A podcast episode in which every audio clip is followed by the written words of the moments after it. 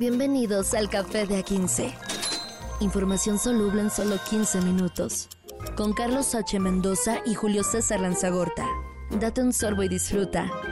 El Café de A15. Señoras y señores, ¿cómo están? Otro día más, ya huele a fin de semana, apesta a perdición de viernes, sábado y domingo, aunque el domingo será un poquito más perdido seguramente, ya, ¿verdad?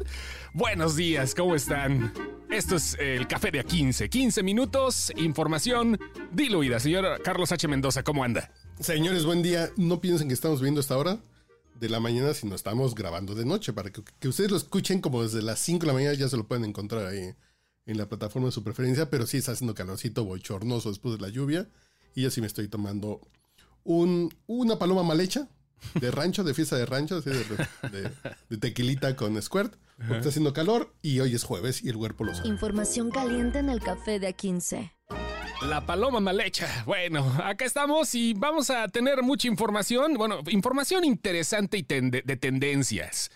Ya ahí está eh, Xochitl Galvez como la gallina de los huevos de oro que nadie esperaba que tomara tanta fuerza. Y ya se andan más o menos eh, arreglando las cosas eh, con otros partidos políticos, señor. Pues, pues resulta ahora que, que Clemente Castañeda, que es el coordinador del Partido Naranja de Movimiento Ciudadano en el Senado, dejó la puerta abierta. Dice que Xochitl podría ser, que si de pronto, que si un poquito, que si se ven bonito, podría ser, eh, podría ser que Xochitl Galvez jalara a Movimiento Ciudadano a la alianza.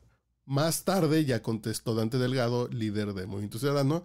Dicen que con el PRI ni a la esquina, pero que hay que ir viendo cómo se van dando las cosas. Entonces, estamos cerca de que se pudiera hacer una gran alianza de uno contra uno, a no ser que salga algún loquito como Eduardo Verástegui, como Cuadri, como, como Lili Telles por algún partido raro.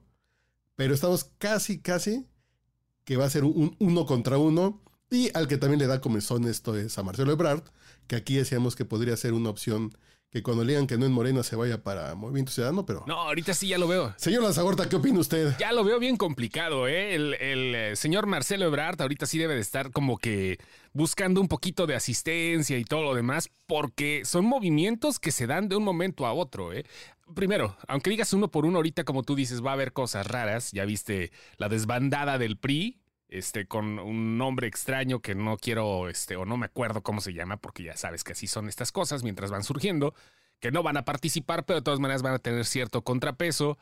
Y ahora, bueno, lo que dice eh, Dante Delgado, el líder de Movimiento Ciudadano, eh, eh, podría resultar, es eso de que dice que con el PRI ni a la esquina, no quiere una coalición con Va por México, mm, tampoco está negando que quiere una coalición con el Partido Acción Nacional, en este caso, pues eh, con la representante que es Xochitl, porque ella es panista todavía, todavía. Pero Xochitl no es militante, ¿eh? No, no, no, pero de todas maneras, es como, el, el- como digamos, la banderada donde todos los panistas se están cargando para allá. Pero imagínate, en un caso extraño en que le pongan el pie el PAN y que fuera Santiago Grill por el PAN, o que Morena le metiera mano a las elecciones físicas de, que- del Frente Amplio por México, es decir, pues vayan todos los morenistas a votar por, por, por Beatriz Paredes, para que no quede...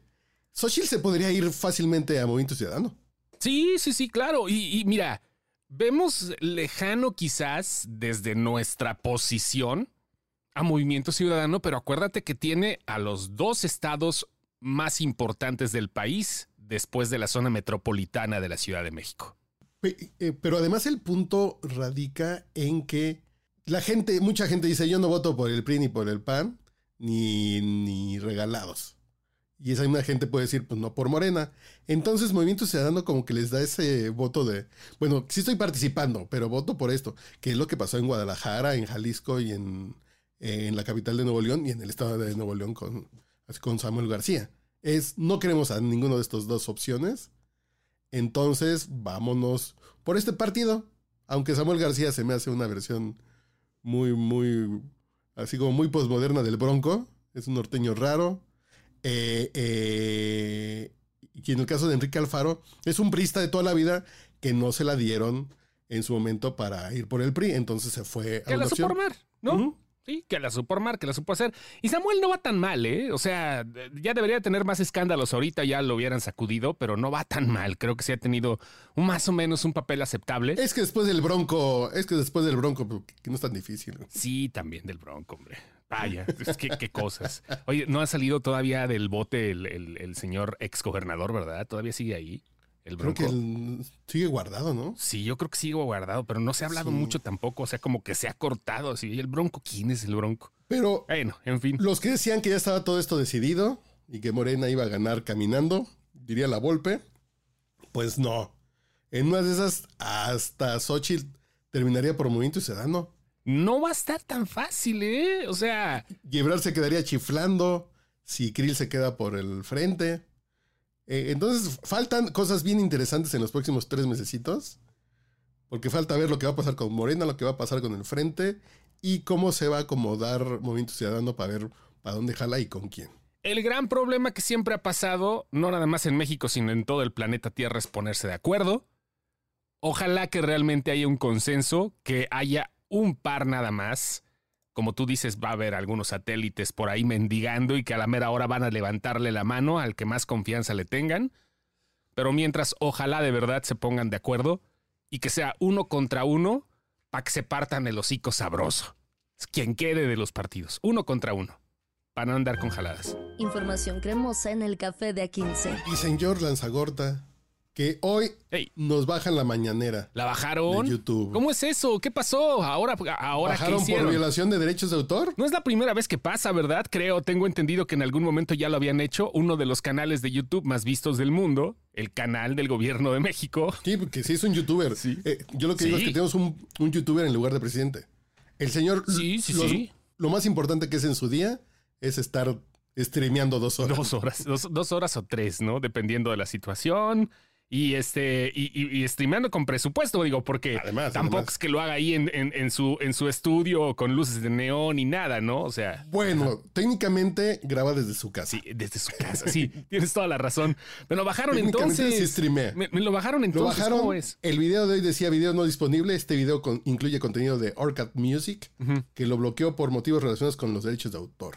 Entonces le bajaron el Switch porque hoy puso la canción de 1% de Grupo Frontera con Bad Bunny. Uh, no, pues también se mete con el capital de las disqueras, hombre. Es que no es lo mismo que ponga Chico Che No, pues o no. Silvio Rodríguez a que ponga el hit de hits. No es lo mismo ahorita. que no, no es lo mismo que le reclame Pirles, ¿no? A que le reclame este el- la editora más fuerte, Musart, ¿no? Orfeón. Sí, Sí, sí, sí, Orfeón, claro. de esos sellos acá. Qué pedo. Bueno, es el, es el riesgo que se toma al momento de estar en una red social pública. Te pueden banear y te pueden quitar el contenido. Y así hay artistas como por ejemplo Ray Mix que se emocionó que pusieran Oye Mujer en el playlist de, eh, de playlist de presidencia. No hay lista de Spotify de- del playlist de la presidencia. Debería de hacer una. O sea, no hay. Y si me correteas, ya debe estar. Ya ¿eh? debe estar. A ver, tú chécale. Pero- así, pero las canciones que está promoviendo nuestro presidente para que los jóvenes se alejen de los corridos tumbados de peso, de peso pluma está Ya supérame de Grupo Firme. Ok, uy, sí, bien, bien alejado. Ajá. No se va de Grupo Frontera. Ok.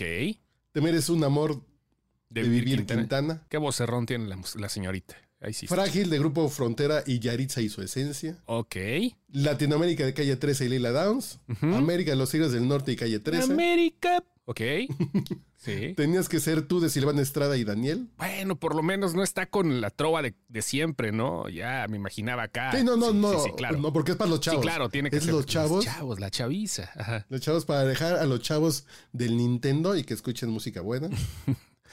Que, que, Oye, bueno, mujer de remix y me queda un por ciento de Grupo Frontera y Bad Bunny. Ahí está criticando los corridos tumbados, que eh, vaya, o sea, está desde su postura. Ha tenido mucha crítica dentro de la cultura pop el presidente porque se ha metido con videojuegos, se ha metido con productos de consumo, se ha metido, pero no lo hace, fíjate, eh, ahí, ahí, ahí está bien, bien eh, chistoso todo, no lo hace con, de las pocas cosas que no hace con la investidura, sino que regaña como si fuera el abuelo de todos, güey.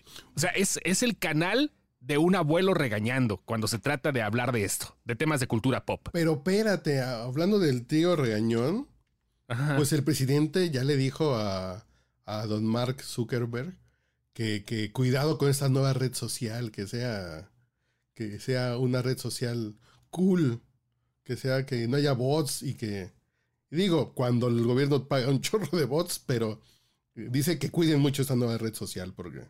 A ver, O sea, otro éxito, ¿no? La canción de Yo tenía un chorro de bots. yo También estaría padre, ¿no? que la metiera directamente. a ver, dame, Que bueno, eso ha sido, eso ha sido de todos los partidos mientras hayan existido las redes. Siempre ha sido de todos los partidos. Hay hay que ser sinceros, nada más que no todos lo niegan categóricamente. Esa es la diferencia. Lo que le escribió el presidente a don Mark Zuckerberg es, en cualquier empresa o gobierno se puede optar entre lo cual- cuantitativo y lo cualitativo, la eficacia y los principios. Ojalá y esta nueva plataforma no apueste al lucro y no se permita el uso de bots. Sería excepcional buscar un mecanismo, un filtro, para evitar la manipulación y hacer la autenticidad en la comunicación. Mm, ¿Gana Twitter? ¿Ganaba Twitter porque alguien use bots? Eh, no necesariamente, pero se mantenía. No, ¿verdad? Como que alguien se lo dijo al presidente. Dice, es que hay bots porque le dan más dinero. No, a pero Twitter". no, no necesariamente, pero lo mantenía a, a- a Twitter como, eh, no sé, era, era como, no, no ganaba directamente, pero conseguía patrocinio de otro lado gracias a eso. ¿Me explico? O sea, porque no era algo, no, no es algo ético, pero de una u otra forma conseguía cierto tipo de patrocinio Twitter. De, de- de ladito, ¿no? O sea, no directamente. Así era esto. Vaya, pero estamos hablando de meta, o sea, hasta en WhatsApp te embrocan unos anuncios si quieres, ¿no? O sea, Pero que diga el es. presidente, que diga el presidente, oigan, dejen a un lado el lucro, pues si es meta, señor, no mames. Ni modo que pónganse a donar un kilo de ayuda por cada tweet. No, pues, pues es una pinche empresa que se quiere pelear con la de enfrente para sacarle a los clientes. no, ya ahorita Elon Musk, ligando el tema, yo sé que tenemos ahorita lo de Betty la Fe, pero lo vamos para, para cerrar. Ya Elon Musk está demandando a Twitter. O sea, ya está demandando, a, a- perdón, a Meta por el eh, plagio casi literal que ha tenido la red. Sí se parece un chingo, hay que ser sinceros. Ah, se parece mucho la red social de, de Mark Zuckerberg. Pero no demandó a Trump, no, no, no. por ejemplo, que también hizo su red social, no lo demandó. No, porque vaya, es otro alcance y otra, otra situación. En la mañana de- del jueves, para ser exactos, porque estamos grabando la noche del jueves, llegó a 30 millones. Es la plataforma de crecimiento más rápida del mundo, de toda la historia. O sea, la- ha crecido más rápido que cualquier otra red social en toda la historia. Threads. A ver, vamos a ver cómo se pone el show. Pero también por lo que se enoja Elon Musk es que mucha gente de Twitter se fue a trabajar a Meta. Sí. Entonces dicen, pues se fue gente de acá. Es momento de sacar los contratos para ver cuántos años tenías que dejar pasar para poder hacer un proyecto semejante y bla, bla, bla. Entonces a lo mejor se va a poner bueno el pleito. No sé si el pleito de Las Vegas se va a dar algún día, pero este Sí. Cre- creo que sí va a terminar sucediendo. Sí, sí, sí. Ojalá sí, ¿eh? Yo, yo sí estoy consciente, no soy amante de la violencia, pero sí pagaría, pagaría un- un- un- unos, unos 50 varos, o sí me iría a uno de, una de esas cantinas que tienen teles todavía de plasma para ver el pago por evento ahí de Elon Musk contra Mark Zuckerberg. Sí le entro. Y que lo hagan en la esfera nueva esta de Las Vegas. Sí, sí, sí, claro, tiene que ser ¿Ya un la lugar viste? espectacular. No, no lo he visto, pero me imagino que debe de ser algo pro. Se ve de ciencia ficción. Haz de Ujú. cuenta que todo, que todo es una pantalla externa. Entonces la esfera se, se morfosea como si fuera de. como si fuera de metal líquido. Pero se abre, pero tú ves lo de adentro, pero estás afuera, pero está muy loco la arquitectura que costó 2.3 billones de dólares. Entonces está muy cabrón. 2.3 mil millones de dólares para A la madre. los que no contamos en inglés. Sí. Un chingo de dinero. Es un madral, por donde lo veas. Che- chequen los videos de la Sphere.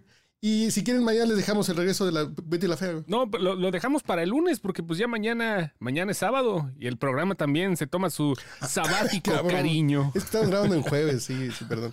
Y el lunes tenemos todo el chisme Ajá. de qué pasó de, con, con el regreso de Betty la Fea después de 20 años. Si regresa Timbriche a hacer vaselina, pues que no regresen estos jóvenes a hacer Betty la Fea. No, no manches. Bueno, no, pero eh, eh, lo que pasa es que aquí sí hay un. Yo me imagino que sí debe de haber una evolución natural. No creo que la hagan así como eh, una, una segunda parte que comienza justo donde terminó la primera novela. No. Va a ser qué pasó 20 años después. ¿Qué pasó 20 años después con Betty la Fea? Eh, Pero platicaremos de eso el lunes. El lunes platicaremos. Mientras tanto, que tenga un muy bonito día, Muy bonito fin de semana y este, pásenla chido. Gracias, señor Carlos H. Mendoza. Ahí nos vemos en Julio César Lanzagorta. Esto fue Café de A15, información soluble.